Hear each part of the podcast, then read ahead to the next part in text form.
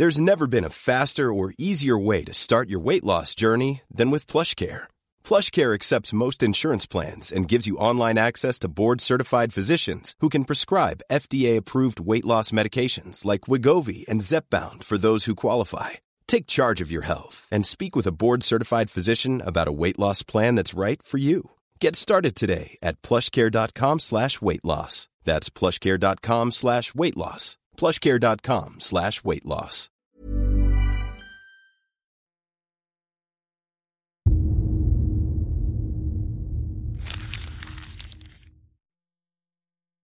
Seguirle el ritmo al país no es cosa fácil, pero en este espacio intentaremos, semana a semana y en 25 minutos, comprender juntos lo que sucede en el territorio que habitamos.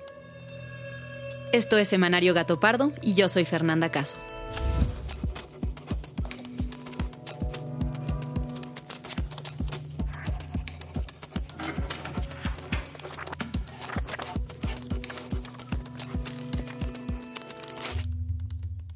Hola, espero que hayan tenido un gran fin de semana. Este sábado se llevó a cabo la edición número 45 de la marcha LGBTTIQ en la Ciudad de México, la cual por un lado conmemora y celebra el avance que ha tenido la lucha por el derecho a la diversidad sexual y por otro nos recuerda que aún falta mucho por lograr.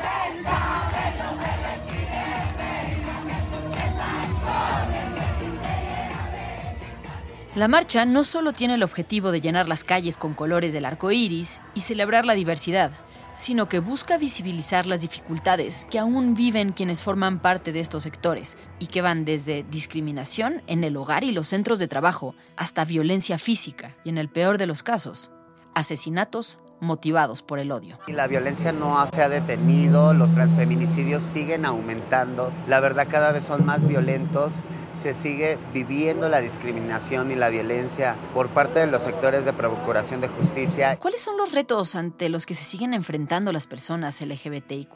¿Por qué es tan importante hablar sobre la violencia que viven cada día? ¿Y qué ha hecho el gobierno para combatir los crímenes contra la comunidad? Con estas preguntas en mente, Majo, Fabiola y yo, que somos el equipo de investigación de Semanario Gato Pardo, nos dimos a la tarea de buscar datos y entrevistas que nos permitieran entender cuál es la situación actual. Hoy vamos a hablar de eso, pero antes de entrar de lleno al tema, vamos a otras noticias de esta semana. Hola, acabo de ver que nombraron a Luisa María Alcalde como la nueva secretaria de Gobernación y pues estaría bueno hablar de quién es ella y dónde estuvo antes, ¿no? Tras la renuncia de Adán Augusto López para participar en la contienda interna de Morena el 19 de junio, Andrés Manuel López Obrador nombró a la exsecretaria del Trabajo, Luisa María Alcalde, como nueva titular de la Secretaría de Gobernación. El padre de la nueva secretaria de Gobernación es sindicalista. Su madre es expresidenta del Consejo Nacional de Morena y su hermana estuvo en la Secretaría de Seguridad y Protección Ciudadana. A sus 35 años, Luisa Alcalde ya cuenta con una larga carrera académica y política. Es licenciada en Derecho por la UNAM, estudió una maestría en la Universidad de Berkeley, se unió a Morena desde el año de su fundación en 2011 y fue diputada federal antes de ocupar el cargo de secretaria del Trabajo en el sexenio de López Obrador. Algunos cuestionan que sea tan joven al ocupar un cargo como este, pero otros han saturado sus redes sociales con comentarios abiertamente machistas. Aunque parezca increíble, pero a veces ayuda, ayudan este tipo de comentarios tan abiertamente misóginos, machistas, que ponen en evidencia todavía un pensamiento conservador, donde solo puedes ubicar a una mujer o a una mujer joven en algunos espacios de la sociedad, porque lo increíble y la buena noticia es que cada vez son menos. Aunque solo estará en el gabinete un año, porque es el tiempo que resta hasta las elecciones presidenciales, muchos analistas han opinado que su juventud y proyección hacen posible pensar en su continuidad en el gobierno si Morena gana las elecciones. La semana pasada, Marcelo Ebrard comenzó oficialmente su gira en busca de ser el candidato presidencial de Morena y propuso crear una nueva Secretaría de Estado, la Secretaría de la Cuarta Transformación, que se encargará de garantizar la continuidad del proyecto de nación de López Obrador y que se cumplan sus objetivos. Anunció también que propondría al hijo de López Obrador, Andrés Manuel López Beltrán, como el titular de esta nueva dependencia. Que la Cuarta Transformación no va a rendir todos sus frutos como se debe de hacer en solo seis años. Cuando menos se va a requerir más de diez años, cuando menos, porque así son estos programas, no les puede ser tan rápido. Esta propuesta naturalmente desató toda clase de críticas y burlas por parte de analistas y usuarios de redes. La misma tarde de la propuesta de Brad, el hijo de AMLO, en un comunicado, agradeció su generosa oferta, pero aseguró que prefiere mantenerse al margen de la competencia que hay entre las seis corcholatas que buscan lo que han llamado, para no decir candidatos todavía, como coordinación de los comités de defensa de la Cuarta Transformación. No sé si ya vieron esa noticia, pero debido a que estuvo haciendo un chingo de calor, el sistema eléctrico, así de que se vino abajo, y pues qué caño no, o sea, todo lo que provocó pues todo este clima. Durante la semana pasada, en distintas ciudades de México, se reportaron fallas eléctricas que afectaron a 10.3 millones de usuarios que se quedaron sin luz. La CFE dio a conocer que estas fueron ocasionadas por la ola de calor debido al aumento del uso de la energía eléctrica para contrarrestar las altas temperaturas en el país, con ventiladores y sistemas de aire acondicionado. De acuerdo con las cifras presentadas por el Centro Nacional de Control de Energía, el 20 de junio, la demanda máxima del día fue de casi 53 mil megawatts por hora esta es la cifra más alta registrada en el consumo de energía eléctrica, por lo que el SENACE se declaró en estado operativo de alerta. Finalmente, el presidente Andrés Manuel López Obrador dijo en su conferencia matutina del 21 de junio que no hay ningún problema en el sistema eléctrico. Yo les digo, no hay problema. Es mm, de rutina, porque hay un margen siempre de reserva y se reduce porque hay más consumo, pero no tenemos dificultad en nada. Y ahora sí, pasemos al tema principal de esta semana. Es transformarlo en visibilización. Visibilización que somos un fenómeno que existe, que está presente, que no se va a acabar, que sobre todo se le da pauta a promover, a que la gente entienda, acepte, tenga mayor empatía. Eso sería para mí el orgullo. Junio es el mes del orgullo, pero no solo en México, sino que por lo menos 107 países del mundo tienen festividades relacionadas con el orgullo LGBTIQ. La historia de esta conmemoración se remonta al Nueva York de 1969, en la madrugada de un 28 de junio. Ese día sucedió algo que no era poco común en la época una redada de policías amedrentó y expulsó del bar Stonewall Inn ubicado en el barrio de Greenwich Village a decenas de jóvenes LGBTQ, quienes se reunían en estos lugares, entre comillas, clandestinos, para bailar y beber un rato, ya que no lo podían hacer en bares más públicos. Lo que pasó el día después del enfrentamiento cambiaría la lucha de los derechos de la comunidad para siempre pues los disturbios que desencadenaron los abusos de poder ocurridos en Stonewall encendieron la llama de la revuelta y en conmemoración a un año de lo ocurrido se llamó a una marcha que no ha dejado de llevarse a cabo hasta la fecha, cada año con nuevas demandas. Esta llegaría a México nueve años después, en 1979. En la década de 1970 se configuraron en México las primeras asociaciones públicas que luchaban por la diversidad sexual. Durante este mes, al menos en nuestro país, las personas de la diversidad sexual, la cual se conforma por lesbianas, gays, bisexuales, transexuales, transvestis, transgénero, intersexuales, queers y más, llevan a cabo una serie de actividades con el fin de concientizar a la población sobre su existencia y su resistencia. Y claro, está la famosa marcha. De acuerdo con datos del INEGI, en 2021 el total de la población en edad de 15 años y más en México que se autoidentifica como LGBTQ ascendía a 5 millones de personas, lo que equivale al 5.1% de la población adolescente y adulta. Aunque en México cualquier orientación sexual es legal desde 1871, la realidad es que los grandes cambios legales para garantizar los derechos de las personas LGBTIQ son sumamente recientes. Hace apenas 17 años, ningún código penal del país hablaba de la discriminación por orientación sexual. Hoy, el acceso a la no discriminación ha elevado su rango a derecho humano. Hace apenas 14 años, las parejas del mismo sexo no tenían derecho a formar una familia. Hace apenas 5 años, la transexualidad era considerada aún como una enfermedad mental por la OMS. Pero ahora, aunque los cambios legales han tardado, finalmente muchos de ellos han llegado de manera acelerada en los últimos años. Hoy el matrimonio igualitario está legislado ya en muchos lugares del país. Se han tenido avances enormes en materia de adopción y reconocimiento de la identidad de género, y se han impulsado leyes para prevenir la discriminación. Muchos se podrían preguntar, ¿por qué sigue siendo necesaria la lucha? ¿Por qué dedicar un mes al reconocimiento de la diversidad cuando ya hay tantos avances en las leyes? Pues bueno, lo que sucede es que en México tenemos una situación un poquito peculiar en cuanto a derechos humanos, que en papel tenemos muchas cosas que son reconocidas y que pues sí, o sea, los derechos humanos que reconoce la República Mexicana pues son bastantes, son muy progresivos, sin embargo, lo que está en papel no necesariamente se traduce a la realidad. La voz que escuchas es la de Sofía Jiménez Poiré, quien es maestra en estudios de género por la Universidad Lumière Lyon II en Francia. Fue coordinadora del programa de identidad sexual en la organización Balance, la cual está enfocada en la defensa y educación de la sexualidad de las mujeres y adolescentes También es cofundadora e integrante activa del comité organizador de la Marcha Lencha en Ciudad de México y es una de las mayores expertas en temas de identidad de género y diversidad sexual en México. Le pregunto a Sofía, quien además es una persona no binaria, si realmente los cambios en la ley han sido avances tan grandes como parece. O sea, sí han habido avances, sin embargo, dentro de lo cotidiano, las poblaciones LGBTIQA más siguen experimentando, seguimos experimentando diversas formas de discriminación y que eh, estos derechos que tenemos en papel no los vemos garantizados, no los vemos concretados. Entonces, ¿qué es lo que vemos? Que sigue habiendo, por ejemplo, discriminación por parte de nuestras familias, seguimos experimentando discriminación en las escuelas, en los centros de trabajo en el espacio público, por parte también de las instituciones de gobierno, puede ser, por ejemplo, en el ámbito de la medicina. Según me explica Sofía, la encuesta nacional sobre discriminación del INEGI, la CNDH y el COPRED es uno de los pocos métodos que tiene el gobierno para medir los índices de discriminación ejercidos sobre grupos vulnerados. De acuerdo con la encuesta nacional sobre discriminación de 2022, 37.3% de la población adulta de la diversidad sexual y de género declaró haber sido discriminada en los últimos 12 meses. En ese mismo año, la ENADIS estimó que 20.5% manifestó que se le negó injustificadamente alguno de sus derechos en los últimos cinco años. De ese porcentaje, el 46.1% refirió la negación del derecho a recibir apoyos de programas sociales, seguido de atención médica o medicamentos con el 38.5%. No hay día que no nos llegue un usuario o usuaria diciéndonos que no tiene medicamentos antirretrovirales, que no tiene seguimiento virológico, que le faltan laboratorios. Pero, según me explica Sofía, la discriminación es solo un pequeño eslabón en la cadena de opresiones y dificultades que implica ser una persona gay, lesbiana o trans en México. No solo se les niega el acceso a derechos fundamentales que supuestamente tienen garantizados por ley, sino que el fenómeno de violencia que afecta a la población mexicana en general afecta de una manera muy particular y muchas veces brutal a las personas LGBTIQI en ocasiones, esta violencia escala tanto que termina en homicidios, que ya se cuentan por centenas.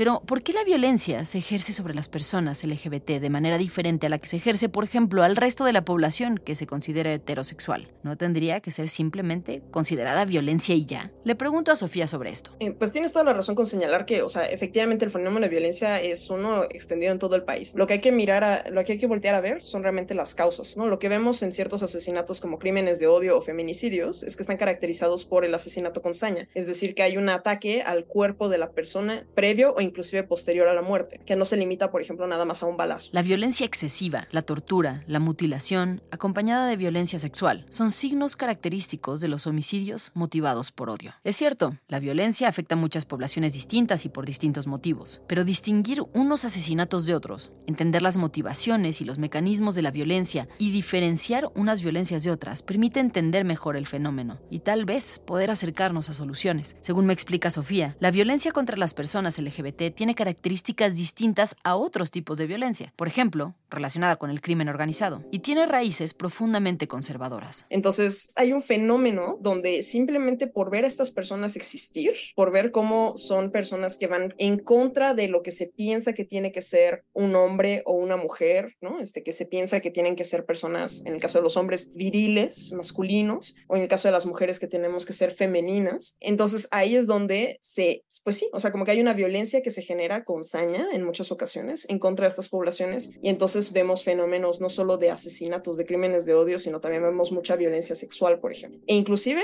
podemos llegar a ver situaciones de abuso policial. Fueron identificadas las dos mujeres asesinadas el pasado domingo en el Valle de Juárez. Se trata de Noemí N. y Yulisa N., quienes eran pareja sentimental y vivían en El Paso, Texas. ¡Una ambulancia, por favor! Así registró Kenia Cuevas el asesinato de su amiga Paola Buenrostro, una trabajadora sexual que fue asesinada por dos disparos de fuego el pasado viernes. Pero para poder hacer estas distinciones entre la violencia en general y la violencia por motivos de orientación sexual o identidad de género, hace falta algo fundamental, con lo que no siempre se cuenta, información.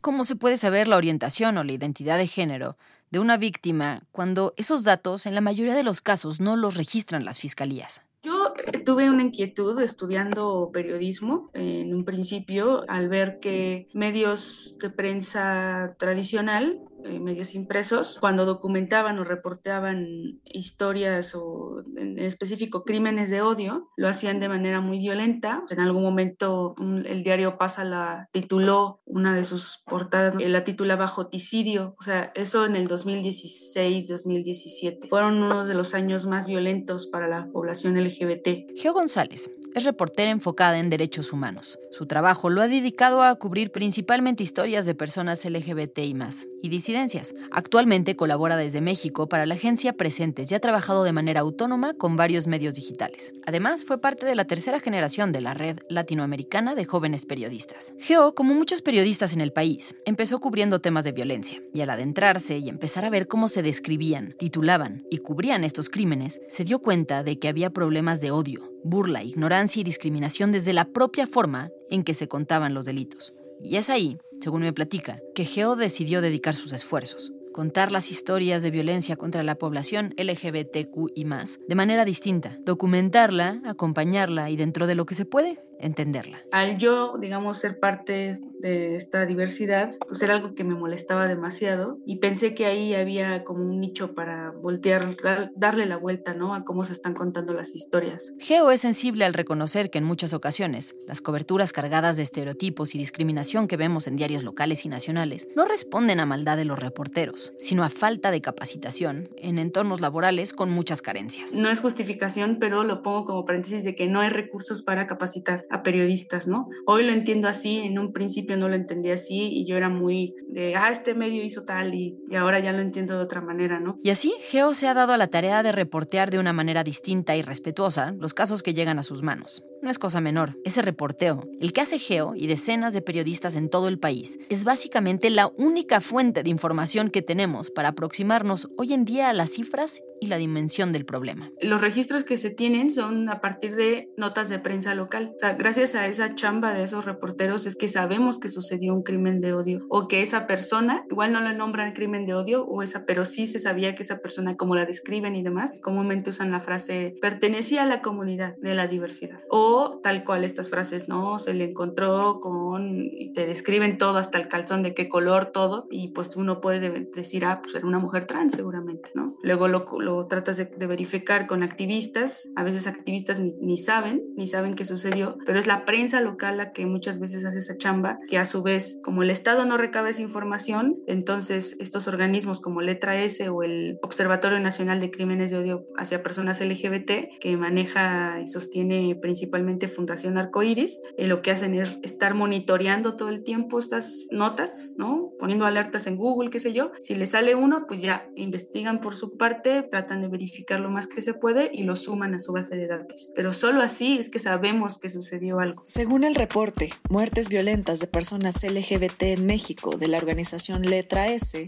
en los últimos cinco años se han registrado 461 muertes de personas sexodiversas por motivos presuntamente relacionados con su orientación sexual o identidad de género. Sí, la violencia contra las personas LGBT continúa año tras año, sin que haya especial atención de las autoridades. Y dentro de todo este universo, hay una población que está siendo especialmente afectada. Según el mismo reporte de letra S, las personas trans representan el 70.5% de las víctimas de homicidios LGBT. Al ser mujeres trans, pues se suma una categoría más de, vulnerabilidad, ¿no? Y también en las formas en cómo lo hacen, pues se suma la hazaña, se suma violencias que no ves en otro tipo de homicidio. México es el segundo país con más transfeminicidios en América Latina, contabilizando 591 de 2008 a 2021. Únicamente rebasado por Brasil, quien ha contabilizado 1.645. ¿Por qué? ¿Por qué hay tanto odio contra las personas trans? Le pregunto a Sofía Jiménez, la especialista en identidad de género y diversidad sexual sobre esto. Sobre todo en sociedades como occidentales y occidentalizadas, como es el caso de México, pues tenemos estas ideas nuevamente de qué es lo que tiene que ser un hombre y qué es lo que tiene que ser una mujer, ¿no? Entonces también está el fenómeno del sexismo. Se considera que los hombres y lo masculino son superiores a las mujeres y lo femenino. En este sentido, considero que tiene mucho que ver que haya una hazaña, una violencia particular que se le dirige a personas que nuevamente la sociedad considera que son hombres, que se feminizan. Sofía me explica que esta idea de la superioridad de lo masculino sobre lo femenino hace que sea mucho más condenable cuando alguien que la sociedad considera hombre actúe y se vista de manera femenina que cuando es al revés. Sí, los homicidios son tal vez la violencia más visible, pero solo una parte minúscula de la violencia que viven las personas trans en su vida cotidiana. Desde sus propios hogares son discriminadas, son violentadas y entonces, por ejemplo, eso tiene que ver con su acceso a la educación, su acceso a la vivienda. Pueden ser expulsadas de sus hogares desde muy tiernas edades, estoy hablando de 11 años, inclusive menos. Según un informe de la Comisión Nacional para Prevenir la Discriminación, más del 60% de la población trans sufre de discriminación laboral y únicamente 5% ejerce alguna profesión. Según me explica Sofía, la sociedad orilla a las personas trans a vivir casi en la clandestinidad, sin acceso a trabajo, vivienda y servicios, en la mayoría de los casos, alejados y alejadas de sus familias biológicas y en la precariedad. Los homicidios, como la vida de muchas de las personas trans, suceden en la oscuridad y en el abandono de la sociedad. Justicia, justicia, justicia para todas nuestras compañeras. En el caso de Alexa, en el caso de Paola, son años de impunidad, años de mantenernos en el Ireland. ¿Qué se puede hacer ante esta situación? ¿Hay realmente una salida o es de estos problemas con tantas aristas que pensar en soluciones concretas resulta imposible? Una de las cosas que es importante decir es que la Comisión Interamericana de Derechos Humanos tiene un aproximado de que las personas trans en la región vivimos de 30 a 35 años por los altos índices de violencia. Jessica Marjan es abogada por la UNAM, asesora jurídica y una entregada activista trans, Otomí, fundadora de la organización Juventudes Trans MX, dedicada a la defensa de los derechos humanos de este sector a través de la difusión y reflexión de las violencias, estigmas y discriminación que les atraviesa. Ante la pregunta de qué se puede hacer, Jessica habla de tres puntos específicos que se deben atender. Primero, la investigación de los delitos. Segundo, la procuración de justicia. Y tercero, la difusión del problema. El sistema de justicia no solamente está en crisis por los feminicidios en general, sino también los feminicidios de mujeres trans. Y aunque la Ciudad de México es la única que cuenta con una oficina especializada en el tema de transfeminicidio, aún así los esfuerzos no han logrado, una, la prevención de estos delitos, dos, la investigación integral que lleve a sentencias emblemáticas, que lleve a acciones preventivas y la otra es que la difusión en la población en general sobre la, atención, prevención y sanción de este delito. Entonces, vaya, lo que no se nombra no existe y el transfeminicidio o feminicidio de mujeres trans es uno de ellos. Nombrar las violencias de manera específica parece poca cosa, pero en México, según me explican Jessica y Geo, ni siquiera eso se ha logrado a nivel de ley. Ni las leyes federales ni las leyes locales de 15 estados hablan siquiera de los crímenes de odio. Otras 17 entidades sí los regulan. La mayoría de ellas hablan de la preferencia sexual. Solo la ley de Colima y la de Guerrero hablan de la orientación sexual y únicamente la de Colima habla de la identidad de género. En el caso de la Ciudad de México, un avance importante fue la creación de un área especializada dentro de la Fiscalía de la que Geo me platica. Otra cosa extraordinaria puede ser Ciudad de México, que no está escrito en el Código Penal, pero es la, Fiscalía de, Justicia de la Ciudad de México, en su unidad de eh, investigación de feminicidios, tiene una subunidad, por así decirlo, una unidad de investigación de transfeminicidios. Y es la única fiscalía de feminicidios en general de fiscalías del país que tiene una unidad de investigación de transfeminicidios. Así está escrita. Pues sí, si bien parecía que los avances en materia de derechos aparentemente eran muchos en los últimos años, la realidad es que México está muy lejos aún de ser un lugar seguro para las personas LGBTIQ. Hoy hablamos de la violencia homicida, pero más allá y de manera cotidiana hay un sinfín de espacios, tal vez la mayoría, donde las personas LGBT, legal o ilegalmente, continúan sufriendo discriminación todos los días. Una de las situaciones es poder tener políticas sobre educación integral desde los niveles básicos, ¿no? Es decir, primaria, secundaria, puedan informar a las familias, a las personas eh, tener políticas también dentro de los centros laborales sobre inclusión y no discriminación.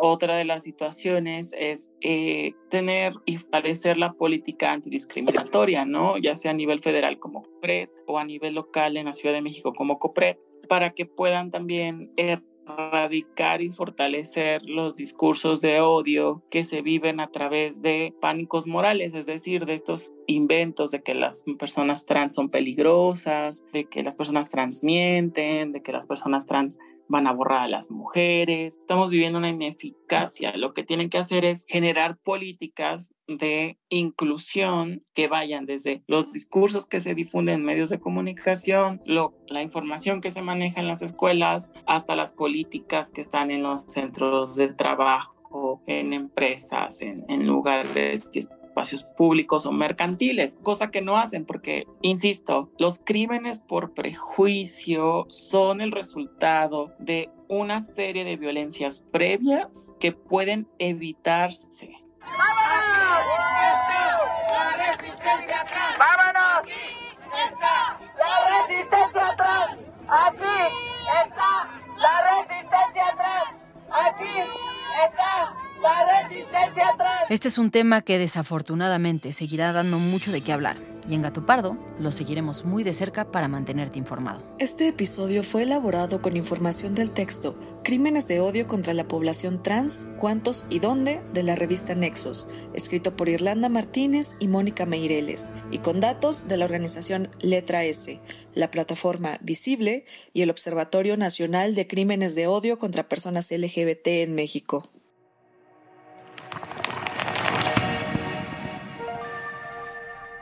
Como cada semana vamos a la última sección, en donde de manera breve abordamos temas relevantes de la democracia.